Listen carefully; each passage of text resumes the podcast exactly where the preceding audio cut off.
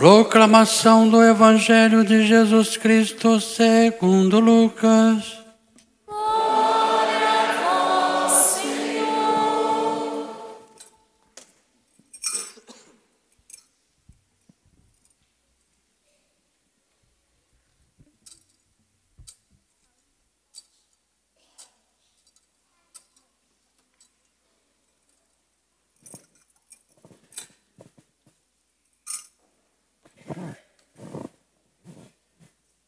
Naquele tempo, os publicanos e pecadores aproximavam-se de Jesus para o escutar.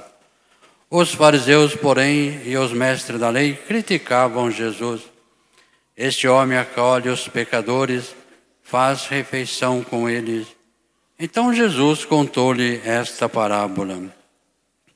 Se um de vós tem cem ovelhas e perde uma, não deixa as noventa e nove no deserto e vai atrás daquela que se perdeu até encontrá-la. Quando a encontra, coloca-a nos ombros com alegria. Chegando à casa, reúne os amigos e vizinhos e diz: Alegrai-vos comigo, encontrei a minha ovelha que estava perdida. Eu vos digo: assim haverá no céu mais alegria por um só pecador que se converte do que por noventa e nove justos que não precisam de conversão.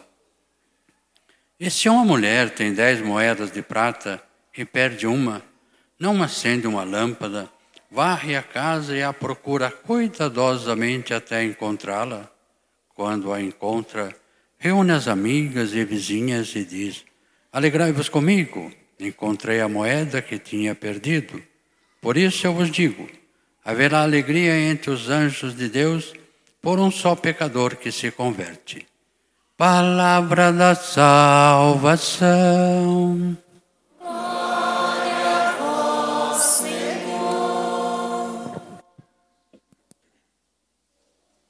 Queridos irmãos e irmãs, a liturgia de hoje nos convida a refletir a misericórdia de Deus. Então, toda a liturgia nos convida a viver a olhar essa misericórdia. Por isso, no Evangelho de hoje, nos traz três, duas parábolas, né? O capítulo 15, São Lucas, ele nos traz três lindas parábolas de misericórdia.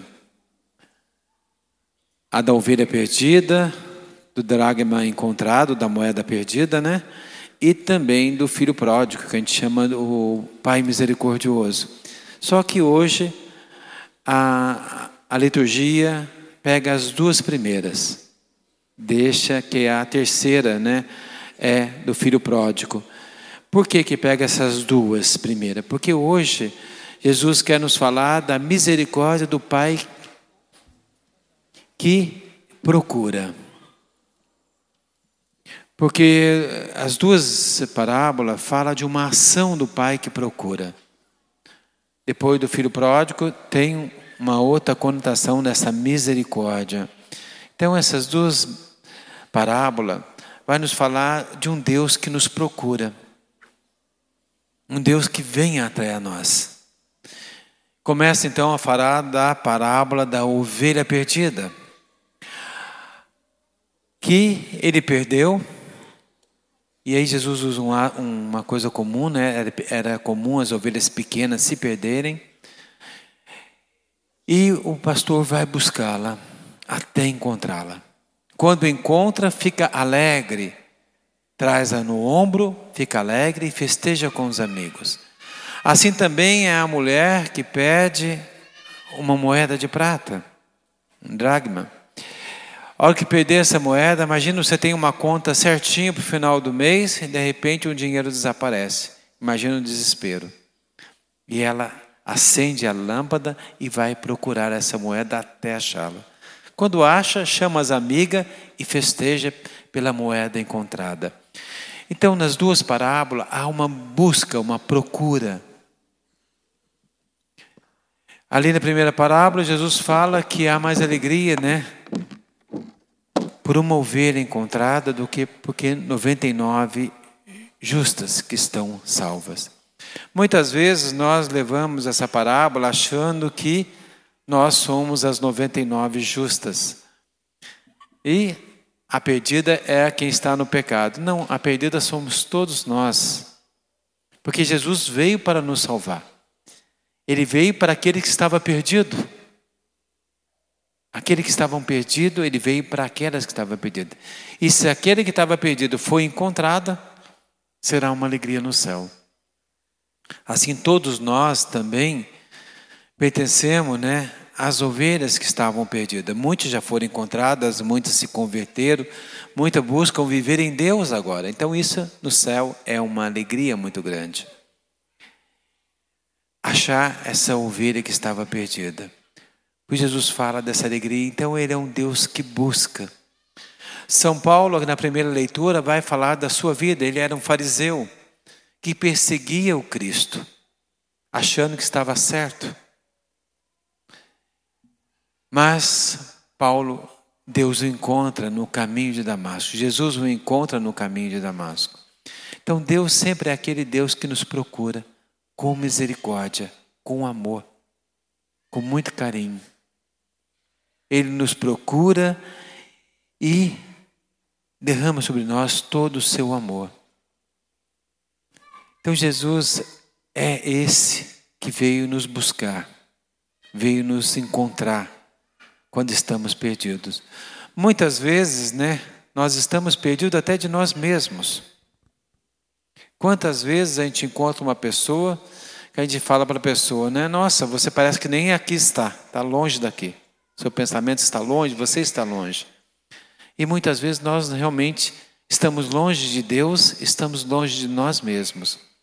Muitas vezes nós mesmos nem nós nos conhecemos direito. Por isso hoje a gente vive tanto no barulho, porque a gente tem medo do silêncio, porque o silêncio nos faz confrontar com nós mesmos. E nós queremos muitas vezes o barulho, a gente liga a televisão, liga a rádio, mesmo que a gente não esteja assistindo nem ouvindo. Mas a gente quer o barulho. A gente tem medo do silêncio. Por isso que muita gente morre de medo de retiro de silêncio. Tem medo do silêncio. Porque o silêncio faz você encontrar consigo mesmo. E só encontrando conosco mesmo nós vamos de fato encontrar com Deus. É necessário encontrar-nos. Por isso, São Francisco de Assis, uma pergunta que São Francisco fazia a Deus, era uma pergunta que toda a humanidade. Francisco perguntava sempre, São Francisco de Assis, quem és tu e quem sou eu? Esse é o questionamento do, de São Francisco de Assis. Quem és tu e quem sou eu? Muitas vezes nós não sabemos de fato quem somos. Muitas vezes estamos perdidos de nós mesmos. Então Jesus é aquele que vem nos encontrar e nos fazer também nos encontrarmos, como fez com São Paulo na primeira leitura. Jesus o encontra e faz com ele mesmo que ele mesmo se encontre consigo mesmo. Encontre o sentido da sua vida, encontre o caminho que leva a Deus, o caminho que leva ao reino de Deus. Então é um momento da liturgia nos convida hoje a viver esse encontro. Em muitos momentos da nossa vida, Deus vem ao nosso encontro. Até o último momento da nossa vida, onde será o último encontro. E esse a gente vai encontrar mesmo, né? No final do caminho, vamos encontrar com Deus. Então Jesus nos convida, queridos irmãos, a entender esse amor de Deus o amor desesperado da quem procura. Quando a gente procura algo que perdemos, nós procuramos às vezes desesperadamente, porque parece que a gente não acha, a gente passa perto da coisa e não encontra. A gente vai ficando preocupado, ansioso, porque a gente quer achar e não encontra. Então é esse amor misericordioso, um amor desesperado por nós. Deus tem esse amor por nós. Ele quer nos encontrar. A família que deixa Jesus encontrar com ela, ela é uma família que também se encontra em Deus. se encontra com todos os seus membros. É uma família que vive em plenitude. Por isso hoje celebramos a missa da família. Hoje celebramos também, né, com o núcleo São João se preparando para duzentésimo encontro, né, de casais. Quantos casais, né, vocês nesse 199 encontros já fizeram? Já encontraram, fizeram encontrar-se com Cristo, fizeram um encontro com Cristo. Quantas famílias, através do núcleo, através da pastoral familiar, se encontraram? O núcleo já tem 40 e 48 anos de caminhada e de entrega. E nesses 48 anos, com alegria celebrando 200 encontros. Então é uma alegria muito grande desse encontro com Deus, queridos irmãos. Então a liturgia nos convida hoje a encontrar a Deus. Mas nós só encontramos a Deus de fato quando compreendemos o seu amor misericordioso.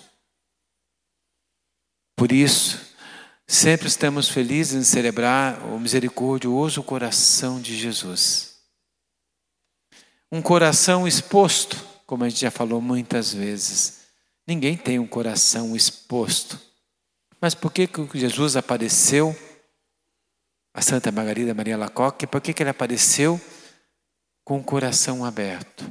Exposto, com o peito aberto, com o coração ali. E ele mostra o lado do seu coração aberto. Pode ver, ele aponta um dedo aonde o coração foi aberto pela lança. Jesus mostra o coração aberto que quer mostrar que ele tem o seu amor por nós. É visível. Como seu coração é visível aqui para nós.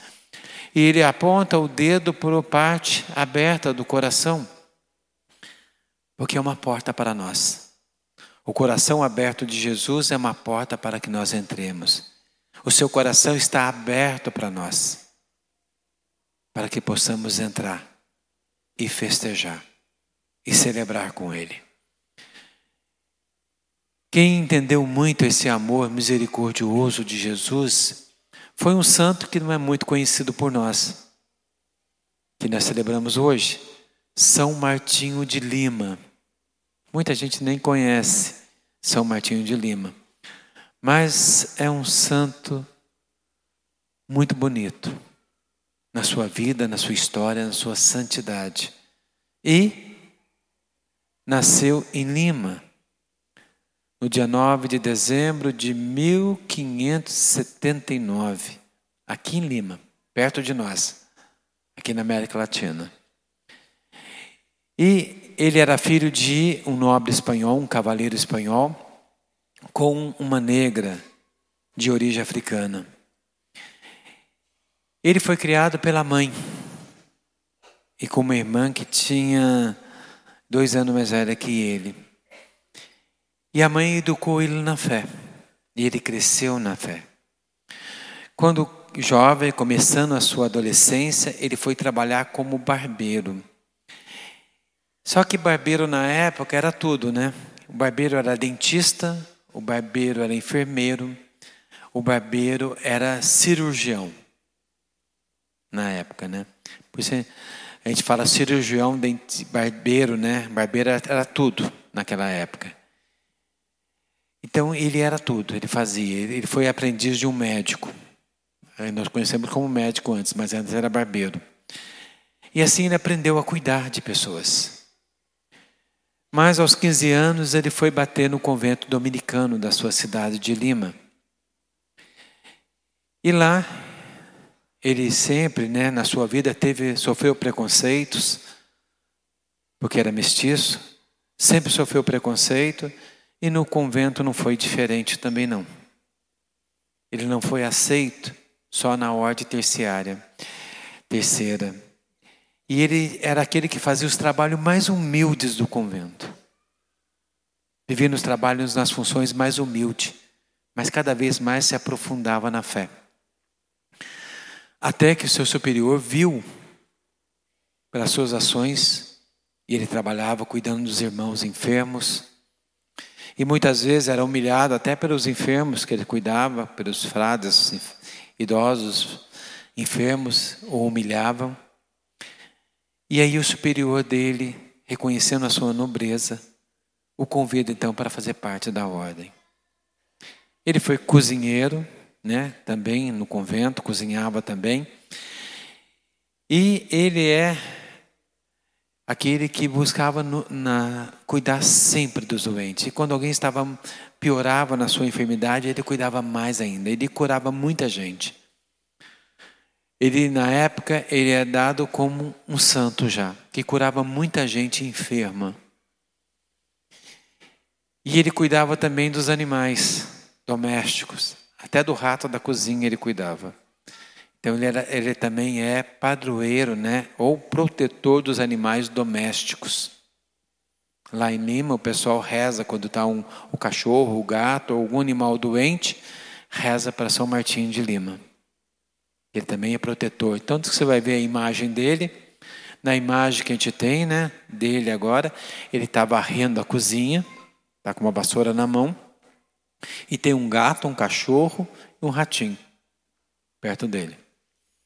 Porque ele dava comida até para os ratinhos lá da cozinha. Ele sempre alimentava todos.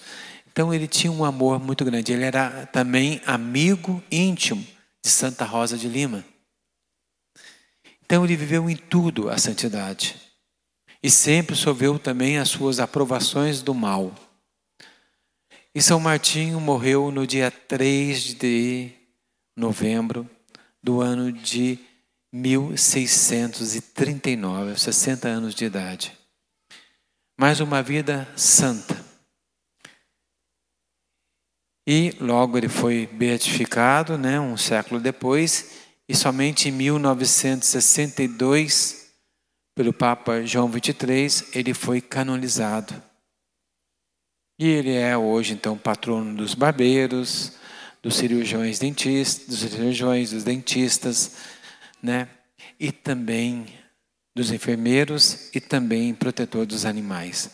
Então, tem muita mais coisa na história de São Martinho que não, não dá para falar tudo, né? Então, quem quiser dar uma olhada, né? É sempre bom a gente rever a misericórdia desses nossos irmãos que alcançaram a santidade que nós esperamos alcançar até a nosso encontro definitivo com Deus, até nosso encontro último da nossa fim da nossa caminhada, possamos alcançar essa santidade que muitos alcançou. Ele tinha também, além da cura com os enfermos, ele tinha bilocação e entrava muitas vezes em êxtase. E Muitas pessoas iam buscar os seus conselhos, inclusive alguns nobres, até o vice-rei do Peru também ia buscar o seu conhecimento.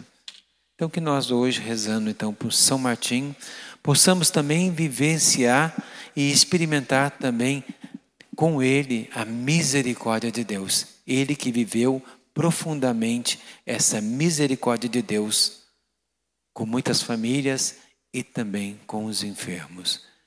Pensando nisso, então, queridos irmãos, eu convido a todos a ficarmos de pé. Confiante nesse amor misericordioso de Jesus que vem ao nosso encontro, nós queremos também elevar a Deus também os nossos pedidos, a nossa oração da comunidade.